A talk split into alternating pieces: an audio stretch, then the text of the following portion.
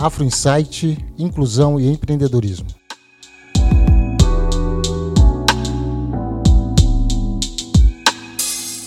Estamos indo já para a sexta edição e mais uma vez eu estou muito feliz porque é, estamos crescendo na nossa audiência. Eu agradeço a todos vocês que têm acompanhado o nosso trabalho aqui no Jornal O Estado. E agradeço a participação mais uma vez do nosso amigo mediador Rasdair da Mata. E hoje está conosco aqui também para essa entrevista o nosso amigo MC Negão, que todos nós conhecemos, já é uma figura histórica da música popular é, brasileira em Mato Grosso do Sul. É um camarada que tem levado a cultura da música, da dança, do funk, né, MC? Nos quatro cantos aí da nossa cidade, do estado e do Brasil também, ok? E eu já quero iniciar esta, essa, essa entrevista e o nossa pauta hoje é sobre o protagonismo do, dos afros brasileiros na política e na economia no Brasil, no Brasil e no mundo. Né? Mas a nossa referência especificamente são os afros brasileiros. Diante de toda essa essa mudança, essa transformação, esses acontecimentos de racismo, é, de injúria racial, enfim, de todas essas demandas que têm acontecido no mundo e no Brasil, hoje nós estaremos discutindo sobre este assunto. Eu já passo a bola para o meu amigo Rasdair da Mata para que, que ele possa dar as considerações e automaticamente para o nosso amigo MC Negão. Aos ouvintes aqui do podcast Afro Insight, Jornal Estado, eu já vou iniciar aqui colocando uma posição para o nosso convidado, é, MC Negão. E, em 1990 eu tive a felicidade de morar no Rio de Janeiro. E aí eu tomei conhecimento do Mencier Limar, cara que fazia um programa de funk na televisão. E ele até, às vezes, as pessoas pediam, ah, coloca um, um videoclipe, ele falou assim, não, aqui tem um padrão, entendeu? O funk aqui tem um padrão e os bailes que ele fazia, o baile charme, é, é, MC, ele dizia assim, ó, não vá lá de calça jeans nem de tênis, seu tênis pode custar mil reais, você não vai entrar. Lá você tem que ir alinhado. Então, calça de linho, sapato. Eu já inicio fazendo a pergunta para você: como fazer aqui para ter assim o baile funk com essa qualidade, né? Que é, é o, o charme para que a pessoa possa colocar a sua melhor roupa, tanto o homem é, como a menina, e ir para lá mostrar a sua elegância. É, já, já deixo para você aí, entendeu? Essa questão aí do Messier Limar, que ele dizia lá assim: ó, eu tenho mais de um milhão de telespectadores, por isso eu mantenho aqui meu padrão e a minha qualidade. É isso aí, olá galera, os ouvintes aí, todo mundo. Prazer imenso estar aqui com vocês e só falar essa questão. E eram outros tempos, ô Damar. Eram outros tempos. Era outra época. Agora o, funk, os, os, famosos baile funk, não é só baile funk, porque a, a elite consome. O maior, o, o, maior consumidor de funk hoje no Brasil é a elite, você sabia disso? Sim o, a, a, periferia lançou, a periferia lança os artistas, é, lançou o movimento, mas hoje as grandes feiras, as grandes casas de shows do Brasil e da Europa consomem o funk.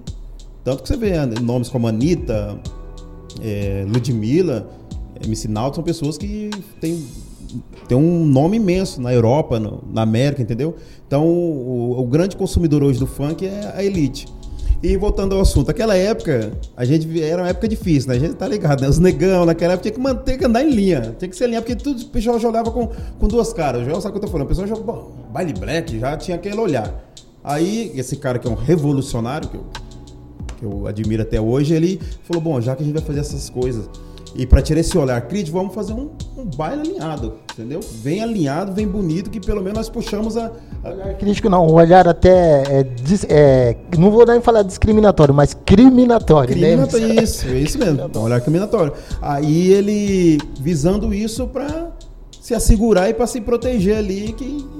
Pô, os caras tudo na beca, tal, tal. É baile negro, é baile de preto, mas o pessoal anda na beca, que já rolava o o nosso, o nosso preconceito, entendeu? E, e vindo pro, pro dia de hoje, o dia de hoje é o seguinte, o dia de hoje é, é a galera do tênis, é a galera do bermudão, é as menininhas do, do, do, vestido, do short, então são tempos diferentes, que se você tá, o traje naquela época era um traje lindo, bonito, muitas vezes caro, o cara trabalhava um mês inteiro, para comprar um traje para ir pro baile black, para o baile charme. Hoje você coloca um shortzinho, um tênis, um boné, pronto, você é o cara no baile funk. MC, aproveitando essa deixa aí do Rasdair, é, sobre essa questão da nossa uh, do nosso empoderamento do, da população afro-brasileira, tanto na questão da cultura, você que é um camarada é, historicamente falando que tem militado muitas vezes, especificamente dentro da periferia. Apesar que você falou que o funk hoje ele está eletizado, mas nós vemos hoje a periferia como um produto na área na área do afroempreendedorismo, como um, um, dos produtos que mais se consome no Brasil e quem mais se produz em emprego e renda, apesar que é o empreendedorismo por necessidade e a maioria vive na informalidade, você sabe do que eu estou falando, MC. Eu gostaria que você falasse sobre essa questão é, trazendo para a nossa realidade, MC, como que, qual que é a tua análise a respeito de você usar a cultura é, assim, positivamente para empoderar o, o afro brasileiro, é, economicamente falando. E quais são as maiores dificuldades que você que vive nesse meio encontra você como afro afrodescendente? Cara, legal essa pergunta, Joel. É, não só eu, como aqui em Campo Grande, tem vários amigos que vivem de eventos, né? Uns são artistas, outros são produtores de evento, Pele Negra, Alisson Rodrigo, pessoal da comunidade Chaeva, Bolinho, que faz evento. Então são pessoas, são empreendedores, são negros empreendedores que que que estão nesse, nesse movimento. E sim, a gente sofre aquele tem aquele preconceito, aquela dificuldade, né? Para você, pá, pá, tá, mas o cara vai fazer Gustavo Lima. Ele já tem mais patrocínio. Não, eu vou fazer o MC Negão, eu vou trazer o MC lá do Rio de Janeiro. O pessoal já te olha com outro olho. Já as grandes empresas já não querem te associar a você. Porque, infelizmente, é o, o, o isso já vem de, desde Cabral, né? O, se você não parecer europeu, você não, não serve muito para o produto. Mas a gente dá a volta por cima e, graças a Deus, estamos aí. Eu tenho, vou para 15 anos de carreira, fazendo meus shows, viajando para o Brasil. Recentemente estive na Bolívia, estive em Assunção. É, gravei meu videoclipe em São Paulo, que gastei 22 mil reais para gravar meu videoclipe, porque não tem nenhuma empresa que quis que bancar esse projeto da Você gente. teve que bancar. Bancamos, eu junto com outros amigos aí, depois tiramos em shows, em eventos. É, já não acontece com outra, outro tipo de, de, de música, né? Tipo, vai lá um cara lá, ah, tá, tá, que legal, vou, a empresa puf, patrocinou tamo um milhão pra você gravar seu clipe e vamos adesivar seu ônibus.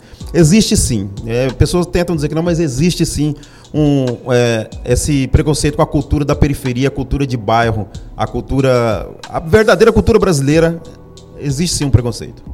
É, MC, eu quero é, fazer a pergunta para você relacionada à questão dos direitos autorais. Né? Então, assim, é, principalmente o nosso povo, os nossos artistas pretos e pretas, é, até por uma dificuldade e aí eu volto, né, né é, se tornou um conhecimento mundial. O Michael Jackson é assassinado exatamente por isso, quando ele começa a reunir os artistas pretos nos Estados Unidos e dizer, por exemplo, que a Sony era um, uma empresa satânica que explorava os pretos e as pretas. E aí, artista com 80 anos tinha que estar tá fazendo show para pagar a conta de água e luz para sobreviver. E aí, quando ele consegue fazer esse movimento, a Sony resolve assassiná-lo entendeu? Tanto é que ficou comprovado que foi um assassinato, a Sony contratou aquele médico para aumentar a dose de medicamento, mas eu gostaria que você falasse como é que está essa questão, se vocês têm se preocupado com isso, têm procurado informações, porque sabemos que as grandes corporações, elas tendem a né, surrupiar a tua arte, pegar a música do artista ali, a tua obra, pagar uma micharia, depois ela fica apropriada daquilo, né? Nós estamos vendo recentemente, por exemplo, o Banho ele agora numa briga com o Chris Blackwell, que é o dono da Island Records, né, que foi quem contratou ele, o Bob Marley, o Peter Tosh, entendeu? Então, recentemente ele inclusive gravou um documentário agora para falar sobre isso. Quer dizer, já passado mais de 50 anos, os caras continuam sendo explorados. Então, nessa nessa linha, já que nós estamos aqui, a pauta nossa é o afroempreendedorismo, que você falasse das dificuldades e o que vocês estão fazendo para superar essa situação de não ser, vamos usar a palavra, ser roubado. Boa. Cara, o cara foi fundo mesmo, hein? Pô, Michael Jackson, o cara é um cara do assunto. É, vou falar a realidade americana e a realidade brasileira do, desse estilo de cultura de periferia. Americana, até hoje, né? A, a, música preta americana é a maior arrecadadora, tanto que os maiores artistas, é, tanto em fatura, pode pegar Beyoncé, é, é, Chris Brown, Brown, entendeu? São os, os, os grandes arrecadadores. Jay-Z, que é a esposa da Beyoncé, é um dos maiores empreendedores lá, entendeu? Aí voltamos para o Brasil. O Brasil acontece quase a mesma coisa que aconteceu nos anos 50, nos anos 40 com os rappers, quando começou a surgir o hip hop lá nos Estados Unidos. Você tinha que entrar numa empresa, aquela empresa tomava conta na sua vida, mandava na sua vida, e aí todos os direitos, todo sua vida para fazer. E hoje aqui no Brasil eu quase participei disso também, que tem uma a, não vou citar nome, mas todo mundo sabe quem gosta de funk, é o maior canal de funk do Brasil, tem 25 milhões de seguidores. É o seguinte, você canta legal, sua música é legal, então vem para cá para produtora, assina um contrato aqui, você vai ganhar 5 mil reais por mês durante um ano e você faz parte da produtora. Só que o dono da produtora ganha um milhão em cima de você, que você faz shows, faz 28 a 40 shows por mês. Muitas vezes 3, 4 shows na noite. De 200, que já trazemos artistas aqui em Campo Grande, de 150 mil reais, artista do, do funk de periferia. E depois, com o tempo passa, você vai a fundo, conversando com outras pessoas, você sabe que ele recebia um salário de 15, 20 mil por mês. Então, é, existe esse eu não sei dizer se é certo ou errado, porque, tipo assim, o jovem da periferia, ele precisa desse espelho, ele precisa dessa empresa para ele chegar, para ele ser conhecido. Só que ao mesmo tempo que ele precisa, ele assinou o seu contrato ali, a sua vida faz parte daquela empresa. Toda a chance que você teria na vida de subir, dar uma vida boa para sua família, vai para eles. Você vai continuar com seu salário, seu saláriozinho ali de 25 mil, e o cara que você assinou o contrato está embolsando um milhão, um milhão e meio por mês em cima de você. Isso aconteceu nos Estados Unidos, no começo, e acontece até nos dias de hoje no Brasil, no, no ritmo funk, que é o ritmo que eu, que eu vivo, que eu sei da realidade. Então, assim, concluindo é, os 400 anos que o nosso povo passou trabalhando de escravo, construindo as grandes cidades da Babilônia, é, isso continua.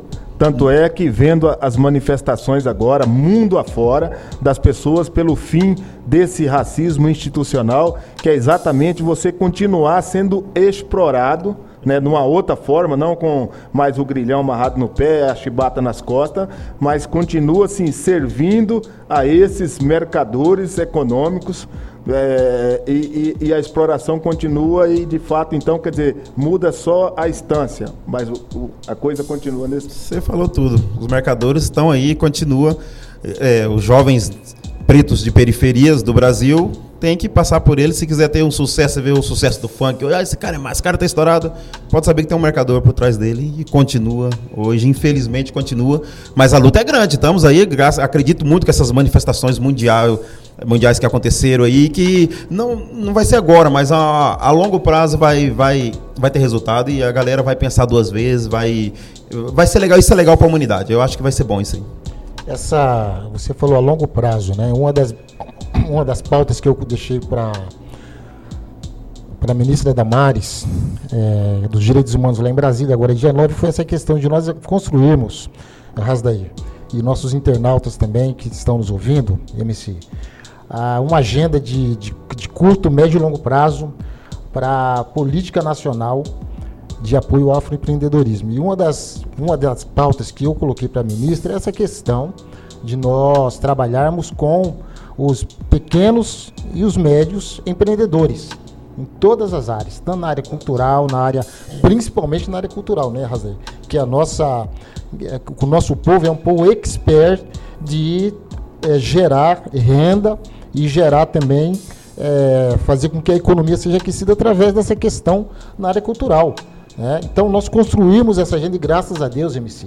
Assim, nós vamos estar construindo a partir de julho agora retornando para Brasília junto com, a, com o chefe da Casa Civil, vamos sentarmos com a equipe da Direitos Humanos e equipe da, da Secretaria Nacional de Igualdade Racial e construirmos essa agenda de curto, médio e longo prazo para chegar até essa, essas pessoas, esses é, afroempreendedores, empreendedores que vivem na periferia e mais vivem praticamente na informalidade, Razer, sem nenhuma estrutura. Agora você imagina dando estrutura para essa para esse povo, MC, como você que tem um potencial muito grande, né? É, então eu gostaria, Razer, que você dissertasse sobre essa, essa, esse plano, como que nós poderíamos sair do discurso? Acho que porque eu, eu falei para o Zezão que teve aqui, MC. O, nós que somos do movimento afro-brasileiro, é, nós temos que sair do discurso, MC. Nós falamos muito dos Estados Unidos, na ascensão dos Estados Unidos, dos afro-americanos, mas eles, mas eles saíram do discurso, eles se uniram. Né? Eles, com, eles começaram a se produzir, a se auto se auto se investirem e se valorizarem. Aí eu entro na questão da política. Arrasei. Se nós não colocarmos né, na Câmara Municipal, na, na Assembleia Legislativa, na, no, no Senado, negros, para que tenha uma bancada forte, MC, para podermos desenvolver um projeto de políticas públicas e fazer com que essas políticas públicas cheguem até o nosso povo, nós vamos ficar daqui a 100 anos fazendo marcha contra o racismo e nunca vai mudar nada. Arzeiro. Bem, Joel, é, e também o MC, é, é, essa questão ela é direcionada à questão de você é, ter o poder. Então, é, poder político, poder econômico, poder de organização.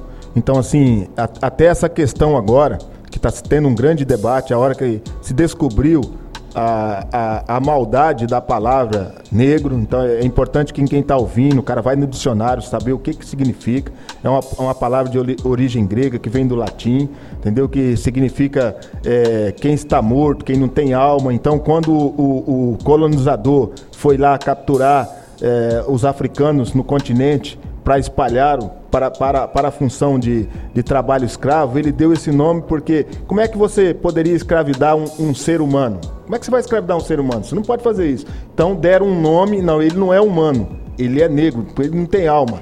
Então, isso tudo agora é, é, é, é você tomar posse do conhecimento e aí você se organizar enquanto, enquanto sociedade, que você precisa participar das questões econômicas quem viu as manifestações nos Estados Unidos viu que várias pessoas colocavam é, cartazes nas paredes, não quebre essa loja, que é, é loja de um afro. Ele, ele aqui ele emprega um preto e uma preta.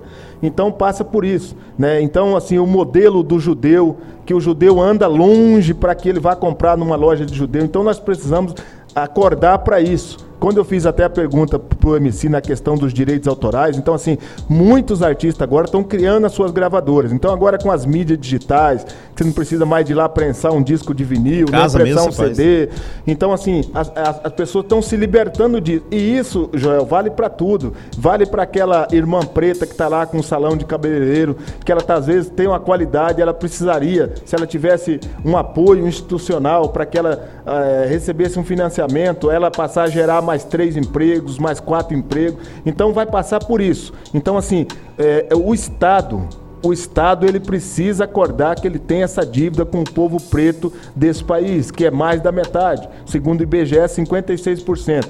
E principalmente agora a pandemia mostrou aí a condição de subhumano que estão essas populações, gente que nem CPF tinha para receber o auxílio do governo. Então vai passar por isso agora, Joel. Assim, o, o, Estado tem que reconhecer e ele tem que abraçar. Por isso que a tua ideia desse projeto é um projeto genial. Esse projeto ele pode resolver até tirar o país do colapso econômico. Vai passar por aí o Estado assumir isso, que ele tem, ele tem os mecanismos de financiamentos. As pessoas que tiverem é, com dificuldade têm que criar os mecanismos para que ele vá se qualificar para a área que ele atua, para que ele possa render o seu melhor e, de fato, ele, ele contribuir com o crescimento do país. Nós deixarmos de sermos um país de terceiro mundo e passarmos pelo menos para o segundo mundo. Acho que vai passar por isso aí já. Eu já, eu já, eu já aproveito aqui já encerro as minhas considerações pelo tempo. Já estou encerrando aqui, vocês. E eu só, só é, continuando ali ele falando, ah, é muito legal isso porque tipo assim o país vai passar a, a arrecadar mais. É, eu tenho um primo que mora na Cidade de Deus. Antes da pandemia, ele fazia evento finais de semana. Os eventos dele, ele arrecadava 7, 8 mil no fundo da casa dele. Os bailezinhos com DJ. Imagina esse cara tudo certinho, legalizado. Ele vai, ele vai, ele vai, ele vai gerar emprego, ele vai pagar seus impostos. Então, isso que você criou, Joyce, cara, isso isso vai mudar com certeza é, as, as vidas pretas, o empreendedor preto do Brasil. É, é, com certeza, parabéns. Eu estou dizendo que já te falei muitas vezes para você, que eu falo na, nas redes sociais, para, pela iniciativa, que é um cara que sempre está lutando pelos nossos objetivos aí. E eu boto muita fé e, estamos aí, a nós que tá. Eu, assim, é, só para fechar, eu creio, MC, e todos os nossos internautas, MC que é o nosso convidado hoje, Razair Debatedor, nosso mediador, mas eu falo sempre que a, assim, esse programa, ele, a, a, secretária perguntou, João, qual que foi a, a, a tônica desse, desse programa, dessa ideia, desse projeto. Eu sempre digo, para nós não ficarmos sempre batendo na mesma tecla, que o negro, ele. Porque quando você fala de racismo, ah, o negro está é, é, tá se vitimizando. É tudo está se vitimizando, mas não é a questão. A questão é que realmente existe uma barreira muito grande. Mas você vai para o lado aí, o lado socioeconômico. Né? Foi o que eu expliquei para a equipe econômica da ministra. Se você pegar o lado econômico, socioeconômico do Brasil, e se o, se o, se o Paulo Guedes, que é o ministro da Economia, ele entender isso e ver que nós somos mais de 110 milhões de, de afrodescendentes, de afro-brasileiros, e desses 110 milhões, a maioria aí, Rasdem, vive na extrema miserabilidade. A maioria. E só que a maioria está dando lucro, só que é um lucro invisível. É, então, por que, que o Brasil ele, ele, ele está nesse, nessa quebradeira, nessa, nessa batalha econômica? Porque não pega essa fatia, MC, que está, que precisa de injetar recursos, injeta recursos. O Brasil, ele, a, a economia do Brasil, ela vai se consolidar. Né? Então não é uma questão só de questão de racismo, do preto, da preta, de vítimas. Não, é uma questão de economia do Brasil. Né? Tá? Então eu quero agradecer aqui todos vocês, agradecer MC Negão, que eu sei que a sua agenda é lotadíssima, MC. E desde já, você é o nosso convidado, eu tenho falado muito com o Rasdaí, você é um camarada histórico, tem conhecimento de causa, é técnico, né, para assumir esse compromisso aí de estar na frente desse projeto. É, e articulando, fazendo articulação nessa questão da, da economia solidária, economia compartilhada da população é, preto e preta aqui no estado de Mato Grosso do Sul. Tá ok? Agradeço mais uma vez o nosso mediador Rasdaí da Mato, nosso amigo Felipe, que está conosco, e você, que é o nosso internauta, que tem acompanhado o programa Afro Insight. Um abraço para todos vocês e até a próxima.